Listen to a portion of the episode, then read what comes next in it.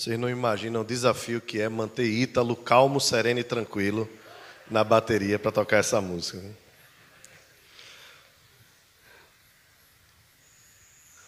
Eu tenho que cantar essa música para Giovana também, para ver se depois da oração ela para de pular aqui na frente.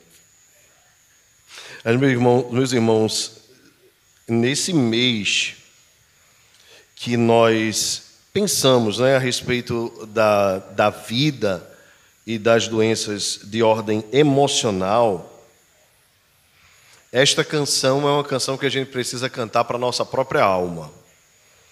Porque a vida, as lutas, as dificuldades que nós enfrentamos, elas nos levam a nós não termos esta calma, esta serenidade e esta tranquilidade que é tão importante para a caminhada no viver. Vivemos dias de muita agitação. A verdade é que nós já acordamos atrasados para a vida, né? E às vezes a primeira coisa que a gente faz é olhar o celular, olhar as notícias. E muitos especialistas têm recomendado que nós tentemos mudar um pouco este hábito. Deixarmos primeiro para acordarmos, fazermos asepsia, depois termos um tempo de café da manhã ainda sem olhar o telefone e assim depois nós começarmos as nossas atividades após um tempo de oração, seja cinco minutos, dez minutos, leitura bíblica e oração. Então, quem sabe a gente não consegue, já que nós estamos falando sobre a arte de recomeçar, né? No mês de setembro, onde nós fazemos prevenção a, ao suicídio, né? tentamos evitar que pessoas ceifem a própria vida, quem sabe não seria bom nós já pensarmos sobre a nossa própria saúde emocional, tentarmos cuidar um pouco de nós para que nós possamos ajudar os outros e que Deus nos capacite, porque não é fácil. E cada um dos irmãos tem uma vida, tem uma história, tem os seus problemas, as suas lutas mas todos nós precisamos disso. Às vezes, não sei se com você é assim, mas a gente já dorme com o celular na cabeceira, né? Às vezes até na cama. Então a gente acorda, a primeira coisa que a gente faz é, é pegar nele, e aí quando a gente pega no celular, o dia já começa atropelado. Então queira Deus que Ele possa nos ajudar, nos capacitar. Quem sabe acordar um pouco mais cedo, um pouquinho mais do que a gente acorda habitualmente e termos esse tempo de tomar um banho, de fazer a nossa sepsia, sentarmos à mesa, tomarmos um café, ainda que simples café, e depois buscarmos a presença de Deus. Bem, abram então suas Bíblias no livro do profeta Ageu, capítulo 12.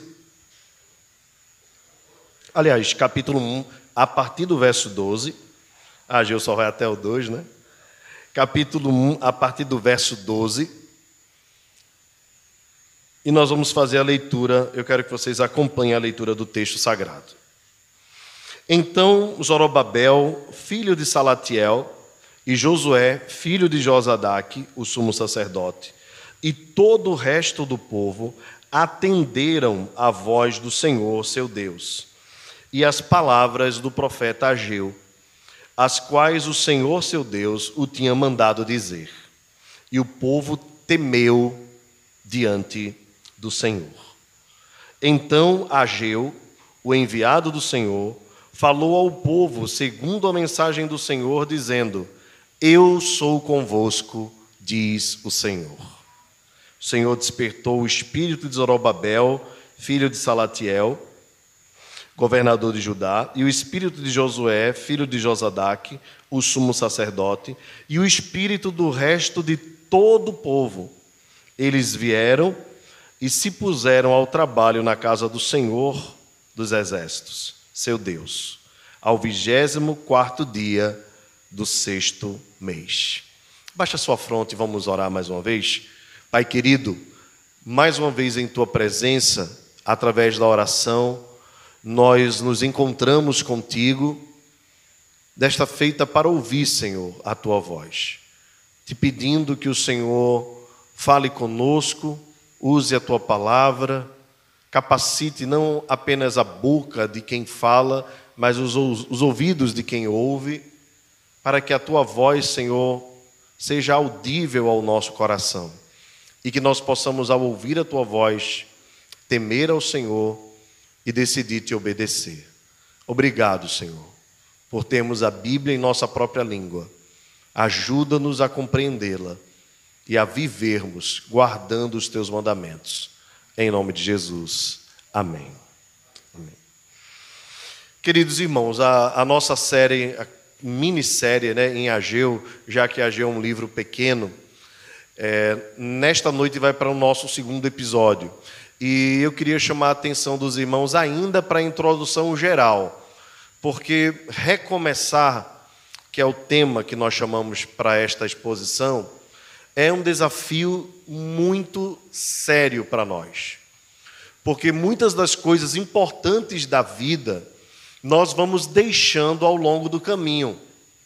E quando nós paramos para refletir, para uh, repensar os nossos valores, os nossos conceitos, os nossos princípios, vez por outra nós precisamos deste recomeço para que as coisas sejam colocadas em ordem. Há até um bom livro é, acredito que da editora Betânia, eu esqueci o autor, mas ele chama a atenção pelo título, que diz: Ponha em ordem o seu mundo interior. A verdade é que, se nós não cuidarmos em colocarmos as prioridades nos seus devidos lugares, a nossa vida vira uma grande bagunça. E a, o ajuste disso aí é muito difícil. Você sabe bem que é, aqui, quando nós construímos o salão de culto, é, não havia muitos especialistas, né? E nós batemos aqui na igreja o esquadro errado. Nós batemos o esquadro de acordo com o terreno, e o terreno era troncho, né? Então nós deveríamos, né, agora a gente já sabe disso, né? Nós deveríamos ter negligenciado a forma que o terreno tem e ter batido o esquadro independentemente da tronchura do terreno.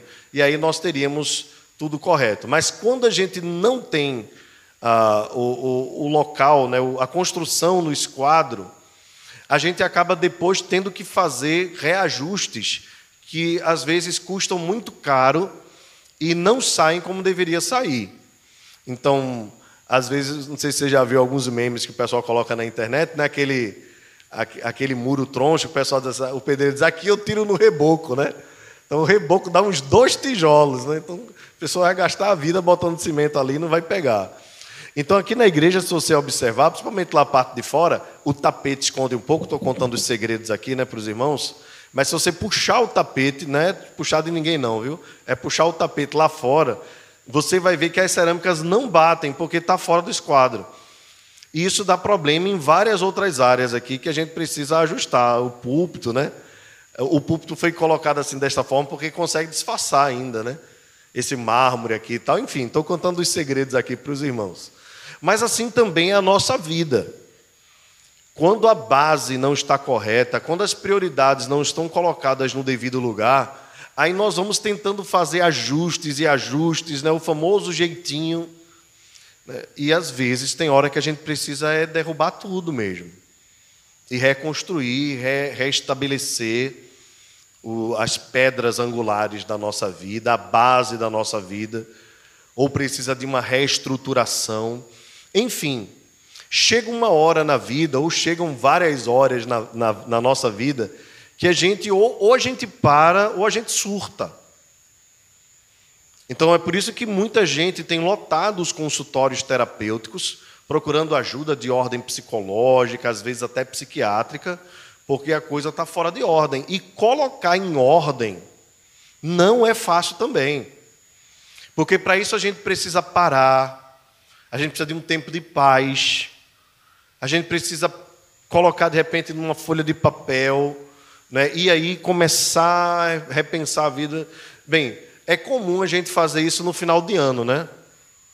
É, bem, final de ano tem, tem essas duas características. Ou a gente fica correndo muito, né? Que também tem gente que no final do ano adora fazer as coisas, né? Então reforma é só final de ano, comprar roupa é só final de ano, ajeitar a casa é só final de ano. Né? E no final do ano faz aquela comida para todo mundo, então acaba se cansando e já começa janeiro atolada de novo. Bem, Ainda não é final de ano, estamos aí há quatro meses, né, três meses e meio do final do ano. E o Senhor está nos chamando a nós repensarmos algumas coisas. E quem sabe já começarmos a colocá-las em ordem agora, para que a gente possa ter um restante do ano mais tranquilo.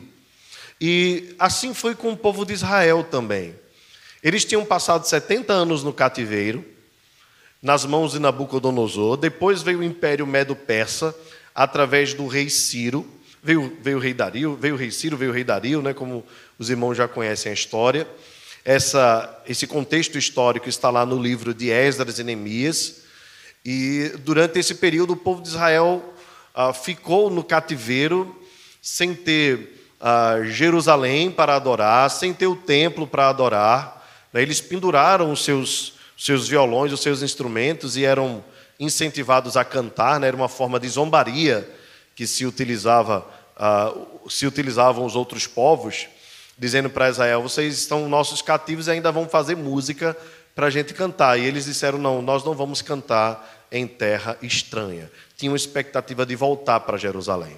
Então Deus levanta Ciro, peça o imperador, que querendo manter a paz no império, decide uh, que o povo de Israel pudesse voltar para a sua terra.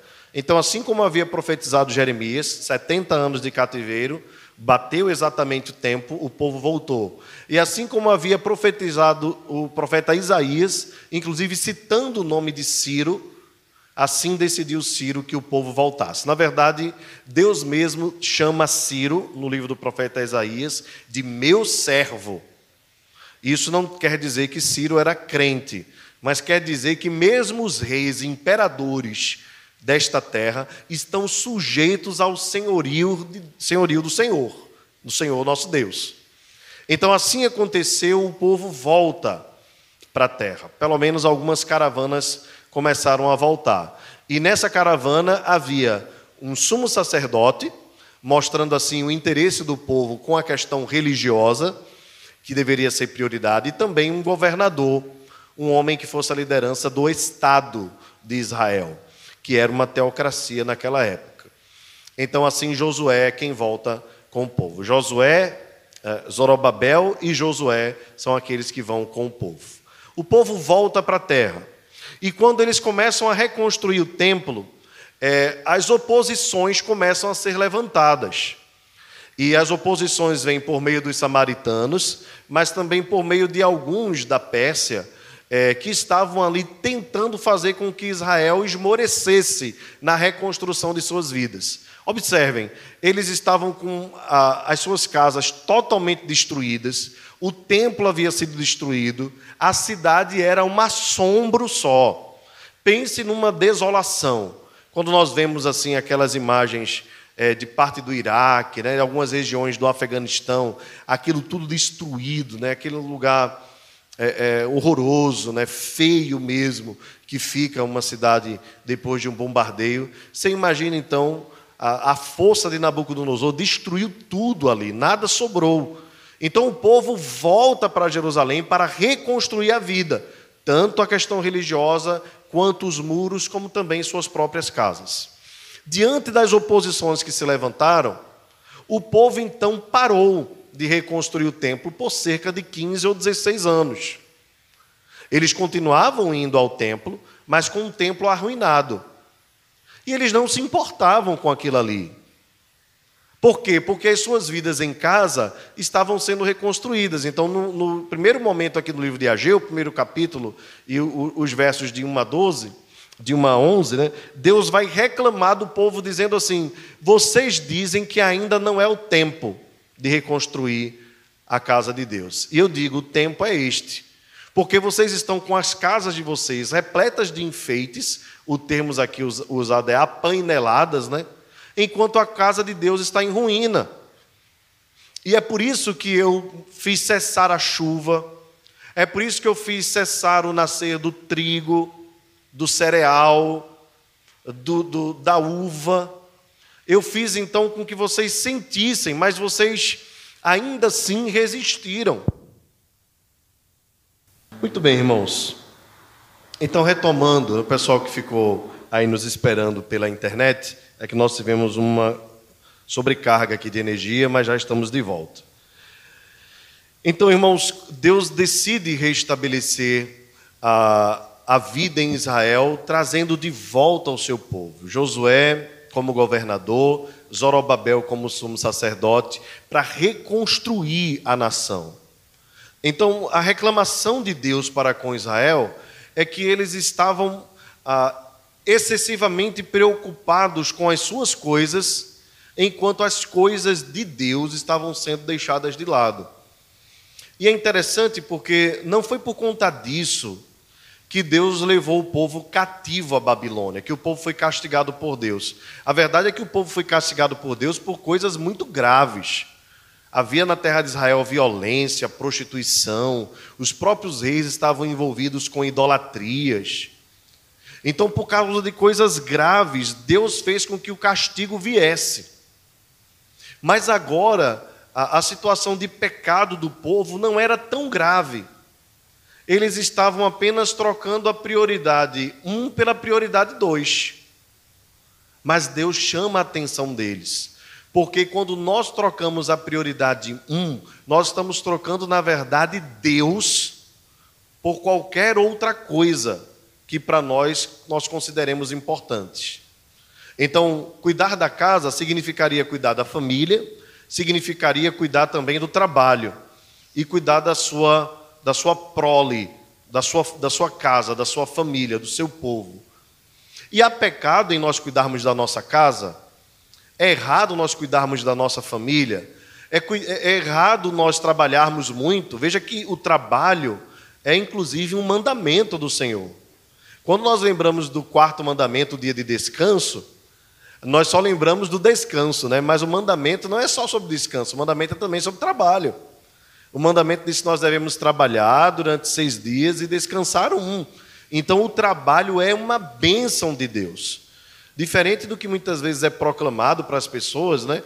É, que, que o trabalho é como se fosse um castigo de Deus sobre o homem, não é visto que mesmo antes do pecado, Deus já havia mandado Adão trabalhar.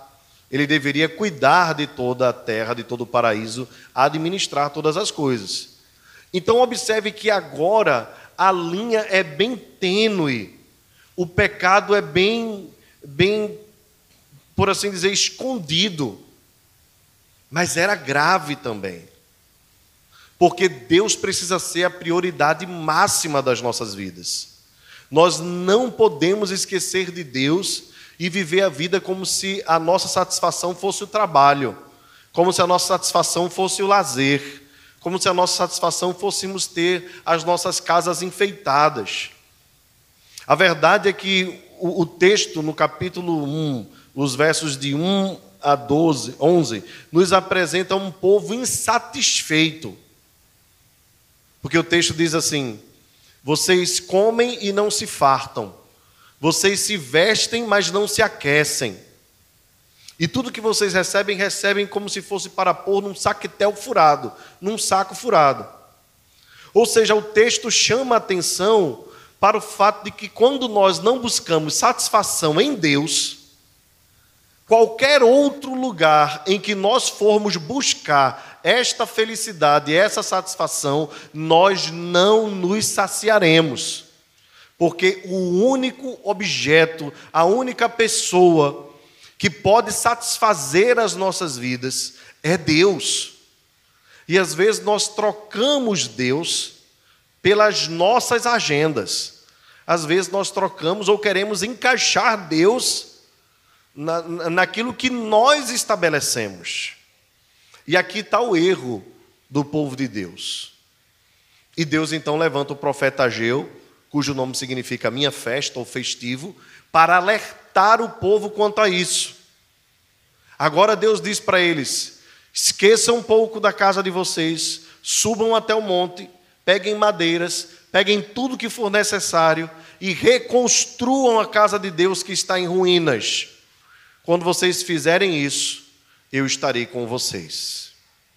Então, no capítulo 1, a partir do verso 12, nós vamos ver Deus chamando a atenção do povo e Deus sendo atendido. Se na outra, no, na outra mensagem Deus chama a atenção do povo, através do profeta Ageu, dizendo assim diz o Senhor, agora tem a resposta. E a resposta está no verso 12. O, o Zorobabel e Josué e todo o resto do povo atenderam a voz do Senhor, seu Deus, e as palavras do profeta Ageu. E aqui, irmãos, eu queria fazer a primeira a primeira aplicação, a primeira observação que eu acredito ser importante. O profeta Ageu certamente foi um dos profetas mais felizes do Antigo Testamento, porque ele é o único ou um dos únicos profetas que profetizou e o povo atendeu. Veja que não era comum o povo atender com tanta facilidade. Jeremias passou a sua vida toda, Jeremias não pôde casar. Jeremias levou muita pisa, muito açoite, muita pancada, e o povo não obedeceu, o povo foi para o cativeiro. O resto que ficou ainda foi procurar Jeremias, dizendo assim: Jeremias, procura teu Deus e diz o que é que nós devemos fazer. Se a gente fica aqui ou vai para a terra do Egito. Jeremias vai lá, ora ao Senhor e traz a resposta. Vocês devem permanecer aqui. O povo diz: é mentira e querem matar Jeremias de novo. Coitado desse homem, irmãos. É por isso que as pessoas denominam Jeremias de o profeta chorão, né, por causa do livro de Lamentações e por causa da sua insistência com o povo, mas o povo estava com o ouvido tapado para ouvir a voz do Senhor. Só queria fazer a sua própria vontade. Isaías a mesma coisa. Mas Ageu foi diferente. Ageu profetizou, nós nem sabemos de onde veio Ageu. Né, ele simplesmente aparece aqui na, na, na história, lá na história de Esdras e Neemias mas era um instrumento de Deus, falava poderosamente.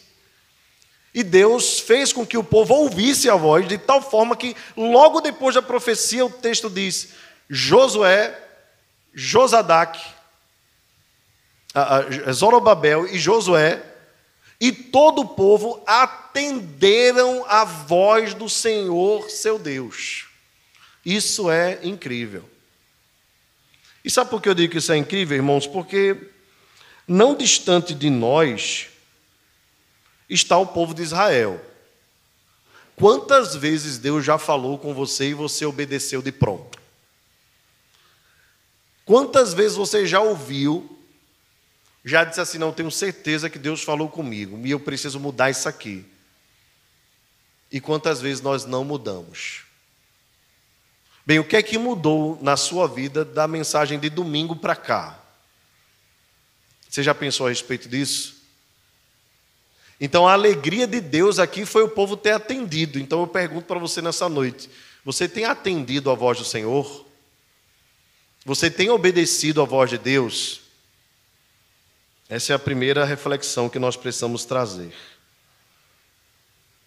Então, a outra resposta foi: o texto diz, todo o resto do povo atenderam, junto com Zorobabel e Josué, e temeram.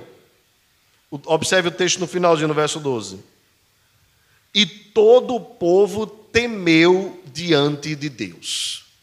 Atender e temer são os dois verbos que nós encontramos aqui nesse texto. Atender traz a ideia de ouvir. Ouvir. Isso para nós é, é, é, bem semelhante né, ao que acontecia com Israel. O termo, a ideia de ouvir aqui é o Shema, né, que vem lá do, do, do, do livro de, de Êxodo, né, quando Deus chama o povo, antes de trazer os dez mandamentos, ele diz: Ouve, ó Israel, o Senhor teu Deus é o único Deus. Então, nas sinagogas, sempre que um, um sacerdote se levanta, né, ele, ele usa esse termo dizendo Shema, né? ouve, ó Israel. É do Shema né, que vem aí a raiz do nome Samuel, o profeta, né? ouvido de Deus. Ana orou e Deus ouviu. Então aqui a ideia é de ouvir, ouvir. Só que o ouvir é, é bíblico não é aquele famoso ouvido de mercador, como nós costumamos chamar. Sabe quando você chama um menino, ele está jogando videogame, né? E chama o menino para ir para a escola. Aí ele já vou, você está ouvindo? Tô, mas continua sentado, né? Então, na Bíblia, o ouvir não é assim. O ouvir vem de. É, é, traz a ideia automática de se tomar uma decisão, atender. E mais, o texto diz que o povo temeu. E a palavra do Senhor nos lembra que o temor do Senhor é o princípio da sabedoria. Aquele que teme ao Senhor, diz as Escrituras, e anda nos seus caminhos, feliz será, é bem-aventurado, e tudo lhe irá bem. Então, o que o povo está fazendo aqui, atendendo à voz de Deus e temendo ao Senhor, é trazendo felicidade para a sua própria vida. Então, quando nós ouvimos a voz de Deus, quando nós decidimos obedecer, quando nós reavaliamos as nossas vidas, quando nós, quando nós colocamos as prioridades no seu devido lugar, nós estamos atraindo a bênção do Senhor sobre as nossas vidas. Nós estamos atraindo para nós felicidade. Essa é uma realidade clara nas Escrituras. Todas as vezes que nós buscamos a Deus e buscamos obedecer a Deus, e todas as vezes que nós decidimos, ainda que a contragosto da nossa própria vontade, colocarmos as coisas em ordem e atender à voz de Deus, nós estamos sendo, é, é, nós estamos atraindo a bênção de Deus sobre nós e a felicidade do Senhor sobre as nossas vidas. Observe o verso 13, o texto diz: Então Ageu falou ao povo segundo a mensagem do Senhor, dizendo: Qual foi a mensagem do Senhor para o povo? Eu sou convosco, diz o Senhor. Amém. Amém. Esta é a bênção. É a maior de todas as bênçãos. Quando Deus diz assim: Eu sou contigo, eu estou contigo, é a maior alegria que nós podemos atrair para as nossas vidas. Veja, o povo estava cuidando dos seus próprios interesses, enquanto as coisas de Deus estavam sendo negligenciadas. A palavra de Deus nos diz buscar em primeiro lugar o reino de Deus, a sua justiça e todas as coisas vos serão acrescentadas. Mas o povo estava buscando o seu próprio interesse. E meus irmãos, a palavra do Senhor, quando fala inclusive do dia do Senhor, Deus usa esse termo aqui. Que não é bom que no dia do Senhor nós busquemos os nossos próprios interesses e nos afadiguemos com os nossos trabalhos. Mas nós seremos felizes quando nós acharmos o dia do Senhor um dia deleitoso e o Senhor será conosco. Meu irmão, meus irmãos, guardar este dia, observar o dia do Senhor, cuidar para que esse dia seja um dia diferente dos outros dias da semana, não é um capricho do conselho da igreja, nem do pastor. O meu papel como pastor, o nosso papel como liderança é orientar, é alertar. Nós podemos ser atendidos como Ageu ou não atendidos como Jeremias ambos, sofrendo pelo, pelo osso do ofício, cumpriram sua missão, mas cada um de vocês responderá diante de Deus se tem observado de forma cuidadosa as coisas de Deus ou não. Se o pastor ou a liderança não souber diferenciar isto, nós acabaremos adoecendo, adoecendo. Porque é tão difícil nós pregarmos a palavra, buscarmos ser objetivos, claros, e dizermos assim diz o Senhor, e vermos em pouco tempo as pessoas fazendo exatamente o contrário do que nós do que nós combinamos diante de Deus. Porque eu não acredito que nós chegamos aqui no domingo à noite para ouvir a voz de Deus sem haver no nosso coração uma decisão clara de obedecer. Se você não está disposto a obedecer a Deus, eu sinceramente não sei o que você está fazendo na igreja. Porque ouvir sermões não salva ninguém. Ouvir sermões não transforma ninguém. Judas ouviu todos os sermões de Jesus. O que de fato faz a diferença não é se você escuta os grandes teólogos, se você assiste no YouTube, se você é bom em teologia, essas coisas são, são maravilhosas até. Mas o que importa mesmo é se nós somos obedientes à voz de Deus. Então, a gente tem que ter esse cuidado. A gente tem que ter esse cuidado de não sermos eternos ouvintes de sermões e, poucos e pouco praticantes da palavra. Por isso que a Bíblia diz que nós devemos ser praticantes e não ouvintes, simplesmente, da palavra. O que Deus faz aqui é dizer para o povo: já que vocês obedeceram, já que vocês atenderam, já que vocês temeram, agora sim, a minha bênção está sobre vocês. Irmãos, a certeza de que Deus está conosco faz toda a diferença nas nossas vidas. Faz inclusive nós vivermos coisas extraordinárias. Observe, por exemplo, o que Deus fez com o povo de Israel no deserto. Deus disse para Moisés: Moisés, vai lá e fala a Faraó. Deixa sair o meu povo para que me preste culto. E eu estou contigo, eu sou contigo. Moisés foi. Os irmãos devem lembrar bem a história de Moisés. Possivelmente o Faraó a quem Moisés se dirigiu era seu irmão de criação. Segundo é, é Flávio Joséfo, nas suas pesquisas, né, porque a Bíblia omite aí cerca de 30 anos da vida de Moisés. A, a, a saída de Moisés da terra do Egito teve a ver com a morte daquele homem é, que estava maltratando os, os israelitas, mas também tinha como pano de fundo um ciúme, porque Moisés era o preferido. Bem, nós vamos, nós vamos saber lá no céu, né? Mas é muito provável que essas coisas tenham acontecido mesmo. E, e, aquele a quem Moisés se dirigiu era alguém que o odiava muito. E o que é que faz Moisés sair de Padã, de Padã Arã, para voltar para um lugar onde ele estava sentenciado de morte?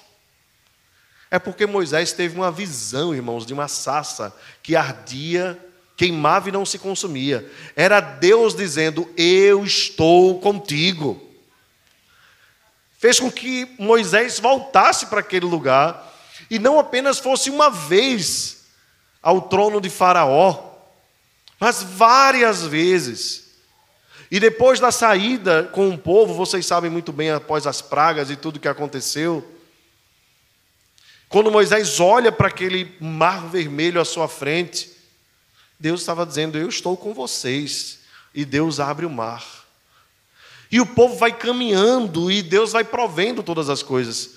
Se era calor pela manhã, havia uma nuvem que fazia sombra. Se era frio, uma coluna de fogo.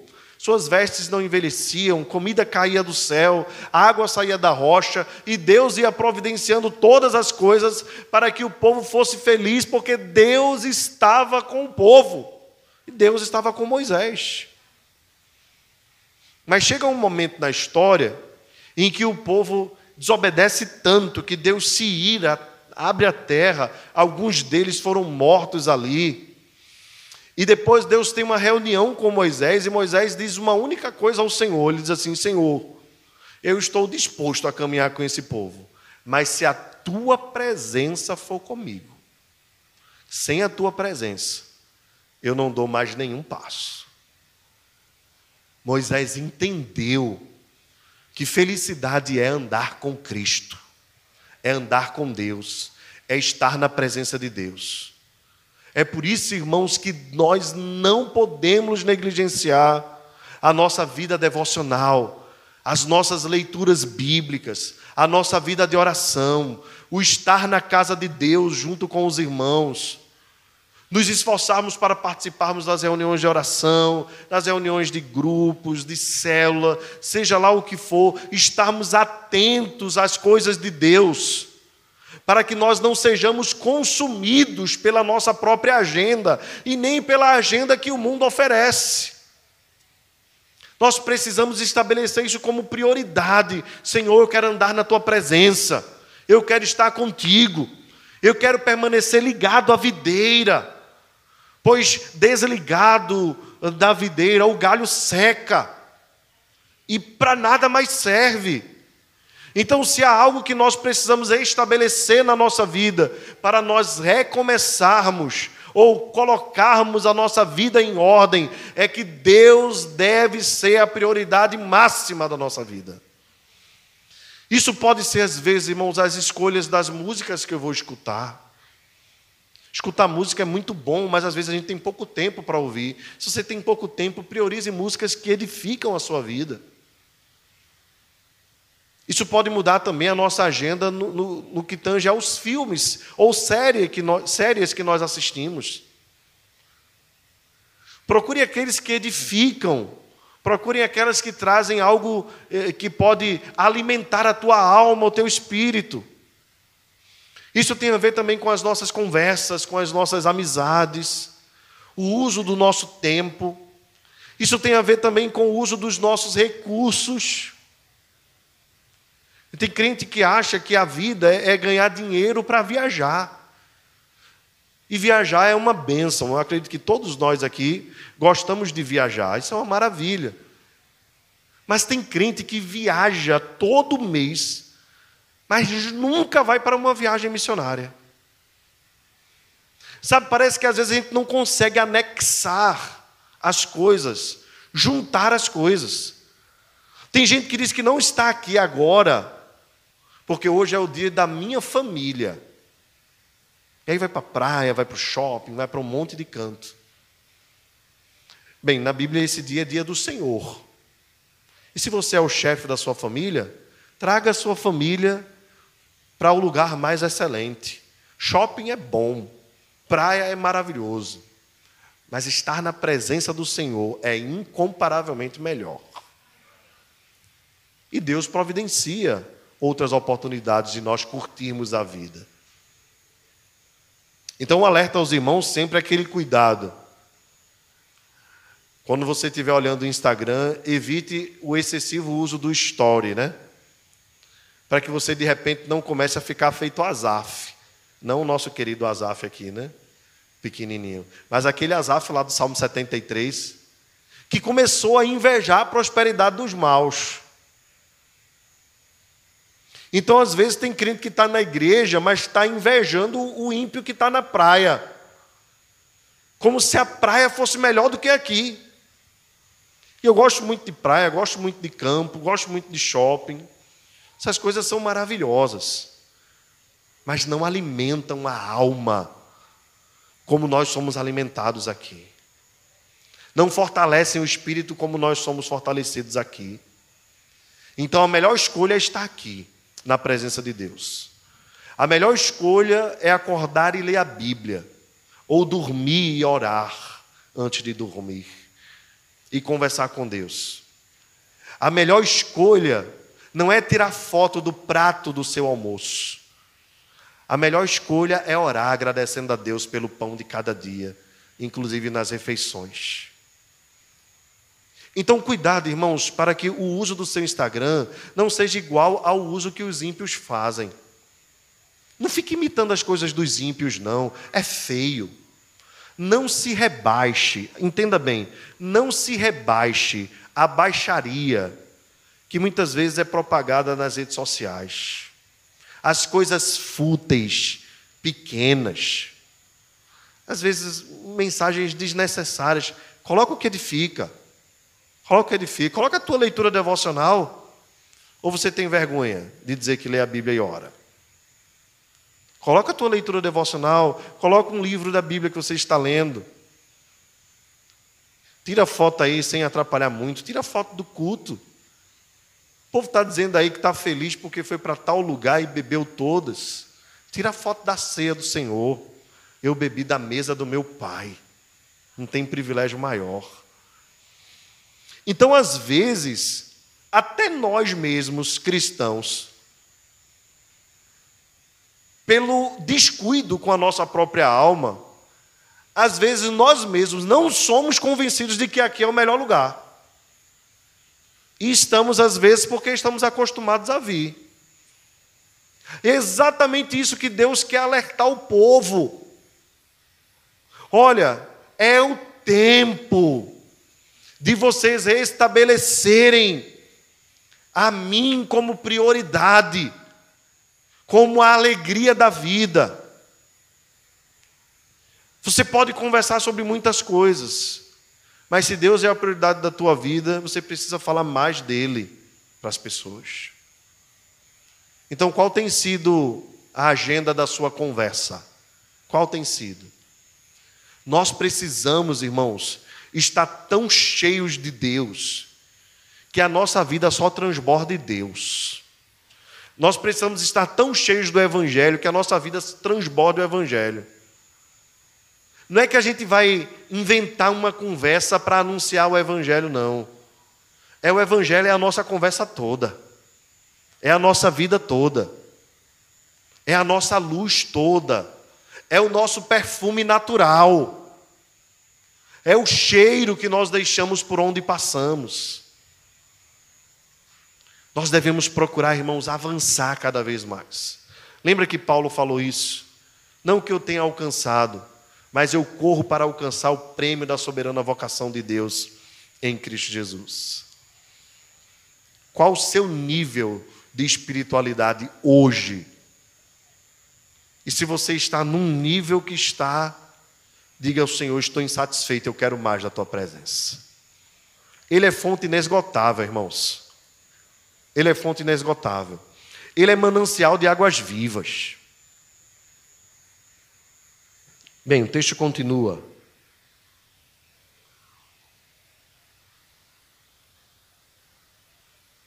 Verso 14. Esse verso nos traz uma, uma lição lindíssima. É que primeiro o texto diz que o povo atendeu é, e que Deus disse: Eu estou com vocês. Aí o texto agora nos informa que foi o Senhor quem despertou o espírito de Zorobabel, de Josué e o espírito do resto do povo. Eles então vieram e puseram-se ao trabalho na casa do Senhor, Deus dos exércitos, ao vigésimo dia do quarto, ao vigésimo quarto dia do sexto mês. E aqui tem uma, uma lição que nós não podemos deixar de trazer a, aos irmãos. Quem é poderoso para despertar os nossos corações para nós buscarmos a Deus só é o Senhor. Só o Senhor o que nós podemos fazer com o nosso coração é cauterizá-lo pelo pecado, pela negligência às coisas espirituais, por não priorizarmos a Deus. Aí muitas vezes nós vamos deixando que as coisas de Deus não sejam mais tão prazerosas para nós. Quem foi que despertou o povo a voltar a trabalhar? O texto diz: foi o Senhor. Ele é o Senhor dos nossos corações. Como foi que o Senhor despertou o povo? Por meio da palavra proferida pelo profeta. Assim Deus despertou o coração do povo e o povo recomeçou ao trabalho na casa de Deus. Então, se nesta noite você está decidido a recolocar as coisas em ordem, dê a Deus toda a glória porque é Ele quem está despertando o seu coração. Se porventura isso não aconteceu com você, lamente o seu próprio coração. Lamente. Mas eu tenho certeza que Deus vai despertar cada um de nós despertar uma nova vida. Despertar, observe que o, o, o termo é muito importante, né? Despertar. A Bíblia sempre fala isso, né? Desperta tu que dormes, desperta é porque a, a negligência às coisas espirituais muitas vezes é comparada com o sono. Bem, nós estávamos mortos e revivemos. Então nós não podemos morrer de novo. Ok? Porque fomos ressuscitados por Cristo Jesus. Mas às vezes a nossa vida está como que num sono profundo. Que nesta noite o Senhor desperte o nosso coração para as coisas dele, para aquilo que é importante, que é prioridade, para aquilo que é urgência máxima. Dentre tantas coisas que nós precisamos reajustar nas nossas vidas. Nenhuma delas, nenhuma delas é mais importante do que nós restabelecermos a nossa vida com Deus. Comece hoje. Você não precisa assistir o Fantástico. Você não precisa assistir o Domingo Espetacular. Você precisa restabelecer a sua vida com Deus, colocando as coisas nas suas devidas ordens, tudo no seu devido lugar. Que Deus desperte o coração do seu povo, para que nós nos voltemos para Ele. Buscai, pois, em primeiro lugar o reino de Deus e a sua justiça, e todas estas coisas vos serão acrescentadas, diz o Senhor.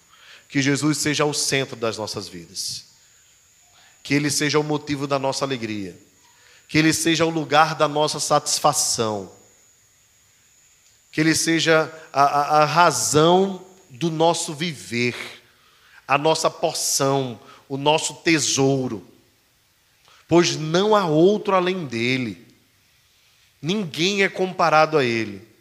E Ele está disposto a caminhar conosco, desde que nós queiramos andar com Ele. Por isso o apóstolo Paulo recomenda aos irmãos de Filipos, de, de Colossos, ora, assim como recebestes a Cristo, assim também andai nele. Ninguém que andou com Deus se decepcionou. Ninguém que deixou as outras coisas pelas coisas mais importantes, que são as coisas de Deus, se decepcionou. O apóstolo Paulo, os irmãos conhecem bem a história, sabem que Paulo tinha tudo na vida, absolutamente tudo. Ele era fariseu dos fariseus, criado aos pés de Gamaliel, descendente de Benjamim, ele tinha absolutamente tudo o que precisava. Mas ele disse que considerou tudo o que ele tinha como lixo, como refúgio. E agora Paulo vai para uma prisão. E no final da sua vida, Paulo diz: Combati o bom combate, acabei a carreira e guardei a fé. Paulo, em nenhum momento, irmãos, reclama de infelicidade. Pelo contrário, Paulo reconhece que a maior alegria que ele teve na vida foi quando ele decidiu morrer para si mesmo e viver para Deus. Não mais vivo eu, mas Cristo vive em mim. O Senhor Jesus, certamente maior do que Paulo, é o nosso principal modelo de vida. Os discípulos disseram: Senhor, come. Ele disse: A minha comida e a minha bebida reside em fazer a vontade do meu Pai. Viver para a glória de Deus é a maior aventura que nós podemos estabelecer na nossa vida. É o maior tesouro que nós podemos ter, e isso jamais nos será tirado. Escolha as coisas excelentes aprove as coisas excelentes e tenha uma vida excelente para a glória de Deus. Não se conforme consigo mesmo. Não se culpe de tal forma que você não consiga caminhar, pois Ele levou sobre nós toda a culpa. Então, se você percebe sua vida bagunçada hoje, a única coisa que você precisa é do perdão da graça de Deus. Mas se você saiu decidido também a viver uma nova vida, Deus está dizendo: Eu estou contigo. E todas as vezes que ele disse: Eu sou convosco, ele nunca falhou em abençoar. Nunca. Agora, quando nós queremos trilhar o nosso próprio caminho, às vezes Deus diz: Você quer ir? Vá mas eu não irei contigo. E aí, meus irmãos, meus irmãos, nós precisamos ser, ser é, é, corajosos demais para seguir longe da presença de Deus. Porque nós sabemos muito bem que a infelicidade nos espera. Mas se nós queremos viver as bem-aventuradas aventuras da vida e jornadas da vida, quando o Senhor disser: Eu estou convosco, a gente pode caminhar em paz e em segurança. Ele disse isso a Moisés, ele disse isso a Josué: Não temas nem te espantes, pois o Senhor teu Deus estará contigo por onde quer que andares. Apenas seja forte e corajoso. Então ele não promete vida fácil, mas ele promete que estará conosco. E se ele está conosco, nós seremos felizes com certeza. Que Deus nos abençoe, em nome de Jesus.